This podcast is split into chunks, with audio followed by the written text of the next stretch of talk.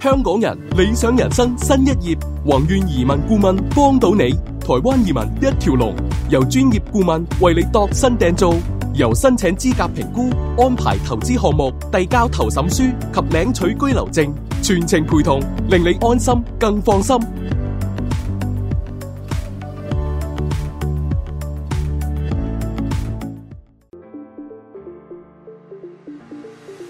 宏願海外物業中心已經開咗幕啦，由上午十點至下午六點開放。嚟緊五月二十日至二十二日，仲有一個英國樓盤巡禮，重點介紹港人熱門嘅投資地點，包括雷丁、伯明翰同埋曼徹斯特。另外，五月二十二日仲會有一場 BNO 五加一簽證講座，你準備好未？快啲打嚟六二二一四四三八揾宋生啦！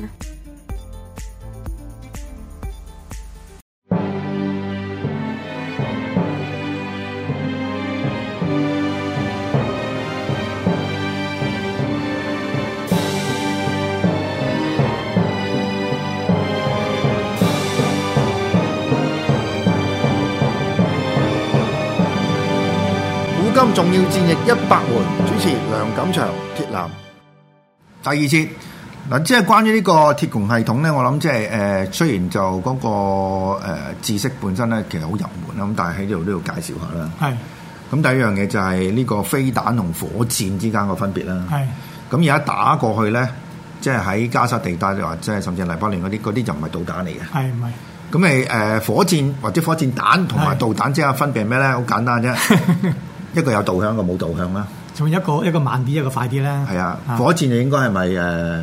係係咪係咪快啲啊？唔係而家而家啊，即係如果講緊啊，以因為呢個咁樣嘅鐵穹系統咧，主要係對付嗰啲叫做啊七十公里以下嘅嘅嘅嘅火箭彈嘅，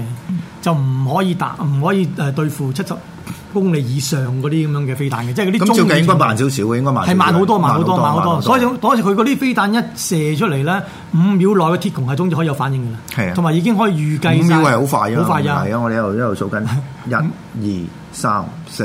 五，就已經可以度到你噶啦啊。同埋同埋咧，佢已經可以知道你嗰個飛彈嗰個彈道啊、位置啊喺邊度，因為你嗰啲係一啲好 low end 嘅技術嚟噶啊嘛。咁所以咧係唔複雜的，即係射出嚟就跌到面。咁其實咧呢啲係好簡單程式嚟嘅。咁所以咧個鐵穹系統就完全可以計到啊。嗯，好啊！嗱，咁誒導彈有邊兩大致上有邊兩種咧？就係有呢個彈道導彈啦，同埋巡航導彈。係係咁啊，以咩去計咧？就以嗰個軌跡。係軌跡彈道導彈就係拋物線嘅，係巡航導彈咧就途中可以再即係甚至再再調校轉位置啦轉嘅位置嚇但係多數係直線，接近係直線，同埋速度較快嘅。但係快啲嘅係。咁火箭就冇啦，係火箭就誒、呃我諗我同你如果有條件都做到 嘅。咁但係個問題嚟啦，啲火箭邊度嚟㗎 咧？啊，嗰啲個火箭其實就係、啊、山寨式嘅，即係咧係嗰啲家庭作業嚟嘅。咁啊就用一啲咁樣嘅即係誒排水管嗰啲咁嘅鐵通啦，跟住燒死嘅液咯，上去咧就。懟滿炸藥，整啲啊，即係嗰啲咁啊，嗰啲發射燃料咧、就得㗎啦。咁好簡單嘅，嗰、個設計冇冇裏面冇高科技嘅。因為點解唔需要高科技咧？因為咧啊、哈馬斯嗰個戰略係咩咧？個戰略就係、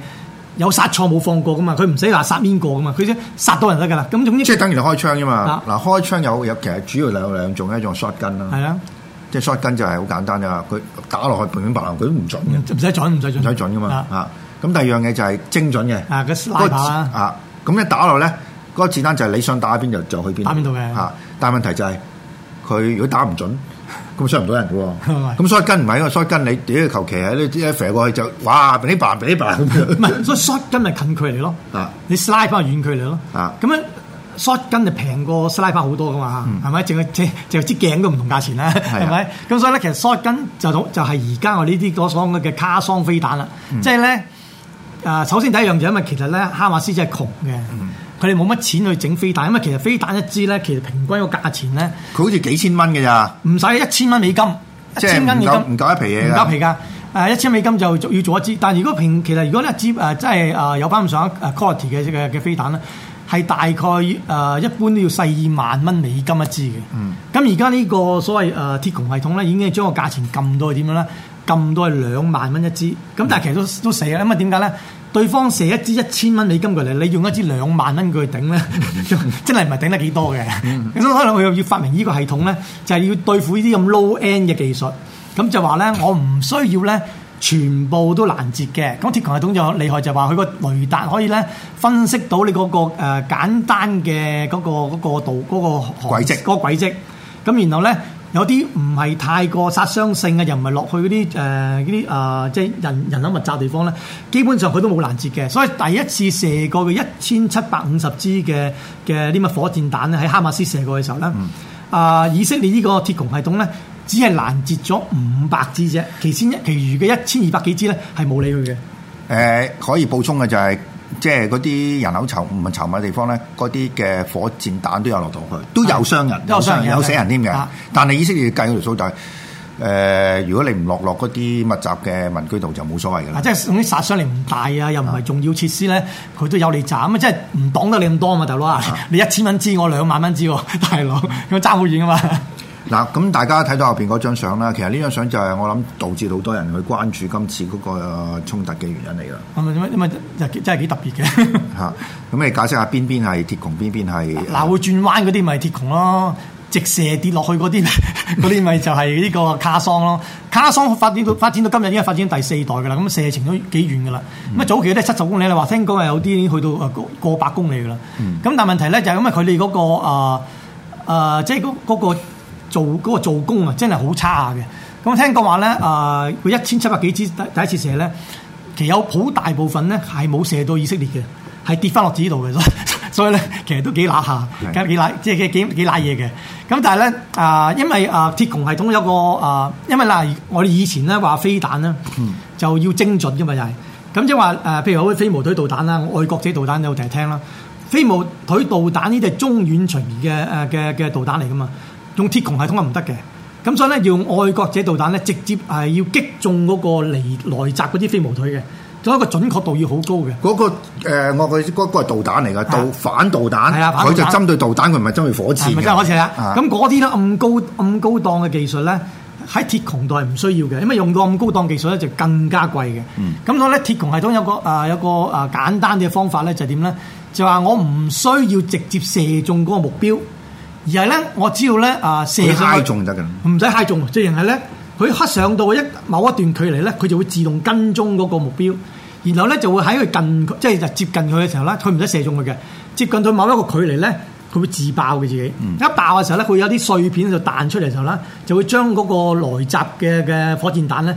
誒、擊毀或者係誒、啊令到佢改變咗個方向，就唔會射中佢個目標咯，就係咁啦。咁、所以咧，你見到佢點解會轉彎，就因為咧。啊，佢飛到上去，去到上邊，佢見即係佢個目標，跟住佢再調校自己嗰、個嗰、個嗰、個射嗰、個行程嘅，咁所以變咧，佢係去到上面會轉彎嘅。仲有喎、佢唔會話即係成堆走晒去去去搞一招喎、係佢會自己跟翻晒喎。係跟翻晒自己係啊嗱，呢個你即係我覺得話，即係佢哋真係好犀利。啊，所以嗱，所以咧嗱，佢頭先話佢啲導彈就兩皮嘢，但係佢個系統呢、個雷達系統咧係要五千萬美金嘅。咁係咪呢個系統呢、個系統的確係咧係都幾出色嘅？所以咧美國嘅陸軍咧都買咗佢兩套系統咧，翻去研究下 可唔可以喺嗰、個即係陸戰嗰度用嘅。係啊，咁大家睇到啦，就佢主要有三個部分啦。一個部分頭先我哋講啊個雷達，雷達咁第二部分咧就係嗰支嘅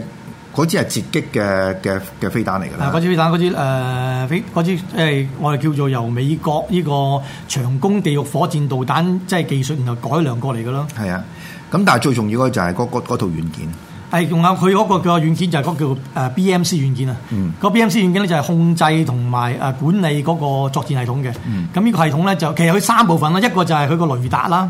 一個就係呢個 BMC 系統啦，一個就係佢呢個叫做呃誒。米米爾、塔米爾、塔米爾嘅攔截導彈三樣嘢夾埋，咁、每一個即係一年咁樣嘅嘅嘅防空啊武器啦，就即係話要五千萬個系統啦，跟住、然後咧佢大概有三部車，每部車就有二十支啲攔截導彈，即係六十支咁啊，每支兩皮嘢，咁、所以如果你搞一年呢個咁樣嘅防空嘅嘅隊伍咧。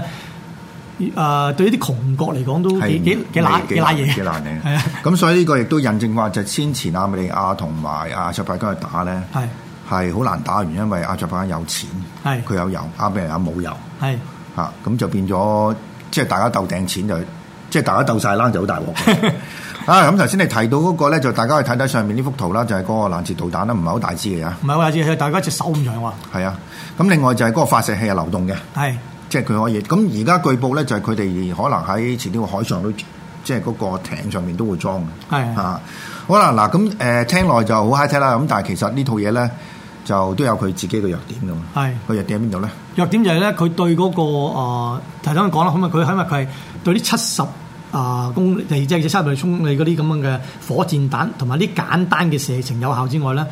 佢對啲比較複雜同埋嗰個機動力高，即係話咧你成日到去會做轉彎嗰啲咧，佢就冇法子去追蹤噶啦。嗯同埋、因為頭先我哋講嘛，佢係上到去接近佢嘅目標嘅時候，佢就會轉為自己導航，即係轉 AI，佢自己導航就唔需要咧啊、遠程冇人手㗎啦啊呢個係冇人手 AI 做㗎呢個啊全部係 AI 做嘅，但啊問題咧，因為佢依個轉轉咗去做呢個 AI 之後咧，佢呢個 AI 未必能夠咧誒 catch 到一啲比佢更快嘅嘅嘅導彈咯。咁所以變咗佢完全咧係只係放一啲咧 low end 或者一啲啊誒比較低檔啲嘅飛彈嘅嘅防衛系統嚟。嗯佢、完全對一啲高檔啲嘅完全咧，即係話如果你話誒、呃即係去對付誒、呃伊朗啊嗰啲或者飛毛腿啊或者伊伊朗嗰啲咁樣嘅導彈咧，即係咁嘅流星三號啊或者沙特嗰只咁嘅東風三號咧，基本上冇做中嘅。風三會應該中國做嘅咯係啊，都係沙特咁喺，但係沙特安㗎嘛。啊 咁但係咧，呢對呢啲導彈就冇用㗎啦，冇效嗯啊嗯嘅。咁佢完全係對付呢啲 low end 啲嘅嘢嘅。喎。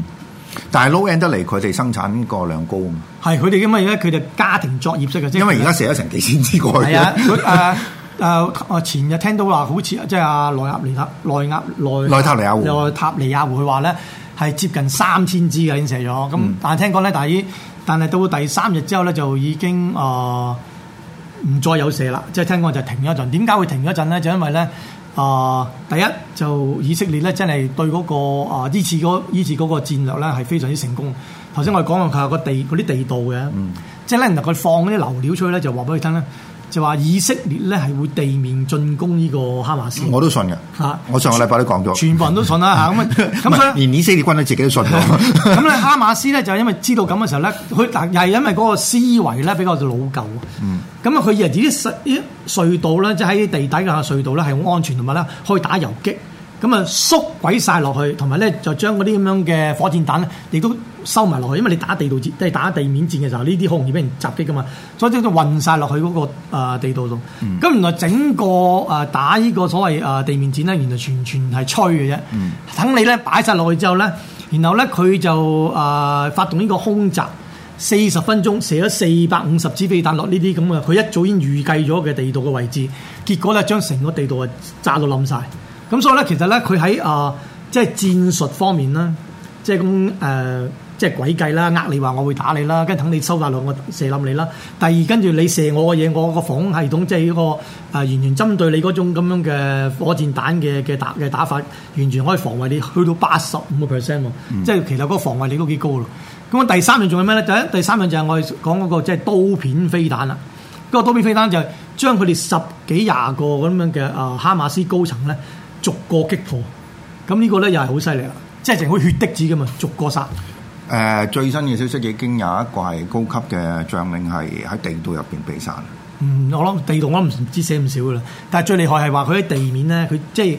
揾嗰個殺嗰個啊嘛。呢種咁就嗰個刀片導彈咧，嗯即係我我上次講嘅話，即係 你坐喺後邊，我射過嚟咧，連個司機都射冇事噶嘛啊係啊。即係講刀片導彈係幾咁犀利。所以呢三樣嘢，其實呢呢隻喺呢個戰爭裏面，我睇到就係話呢三樣嘢其實都係高科技嚟嘅。嗯咁然後對手哈馬斯所用嘅概念咧，亦其實都係一啲一啲好老舊嘅方法嚟，即係仍然諗住打誒誒、呃隧道戰啊，打遊擊啊，用人啲人海戰係術。人海戰術啊，或者用啲誒好 low end 嘅嘢，誒、誒、即係有殺錯冇放過呢啲咁嘅概念啊。咁其實喺面對住啲咁高咁高科技嘅嘅嘅戰鬥嚟講咧，基本上好似完全冇乜作用咯。嗯，咁但係就誒，我相信有佢本身嗰個先天條件嘅。係啊，譬如話大家嗰個誒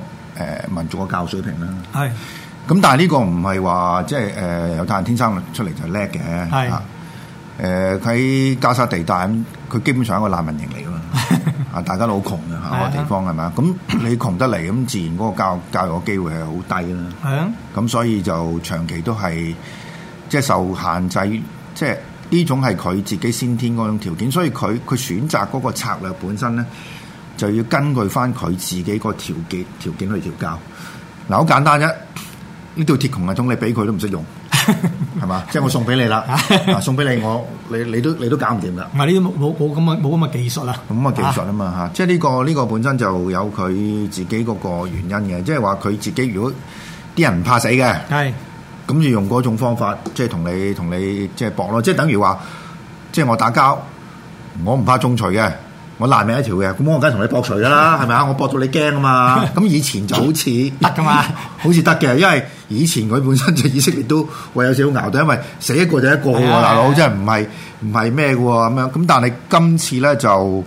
即係變咗佢哋誒誒以為以前嘅戰術得，但係就今次就賴晒嘢。啊咁尤其是地道戰，我諗我係最傷。同埋最慘係原來你你掘地道嗰時候，人哋一早已經收晒料啊啦， 即 係具體都係個知道個地道嘅形狀係係啊，點唔樣係。因為佢話嗰啲，即係話佢講嗰啲聲納，即係嗰啲探測地震嗰啲咁嘅咁嘅儀器嗯咧，一 你喺邊度掘咧，佢都知。其實你你嘅掘喺邊度，掘喺邊都知。咁其實呢啲咁我搞，跟住你即係話咧，你真係啊啊！你以前咪話打越戰最難搞就係呢地道戰啊啊嘛，地道戰啊嗱呢個係中國係好係啊好純熟嘅呢個，即係啊係以前我哋就已經春秋戰國已經試過啦嘛係啊， 即係掘到埋你門口嗰度啊嘛。 但係而家真係原來發覺係唔得咯，而家係係係 而家如果你再用呢種方法咧，你真係冇冇冇運行啊！ 係，咁所以就誒、呃大家要知道一樣嘢啦，就即係個戰術咧要日新月異嘅。你你你其實就唔可以話去誒、呃墨守成規啊，最緊要一樣嘢嚇。不過就睇科技啦，你有冇科技先睇科技得啦。你如果你冇乜科技，你都係你都冇法千百收成歸啊！ 好啦，咁呢一節結束啦，下一節翻嚟咧，我諗即係個即啊係大家都好中意嘅題目就係以色列女兵啊。係 OK。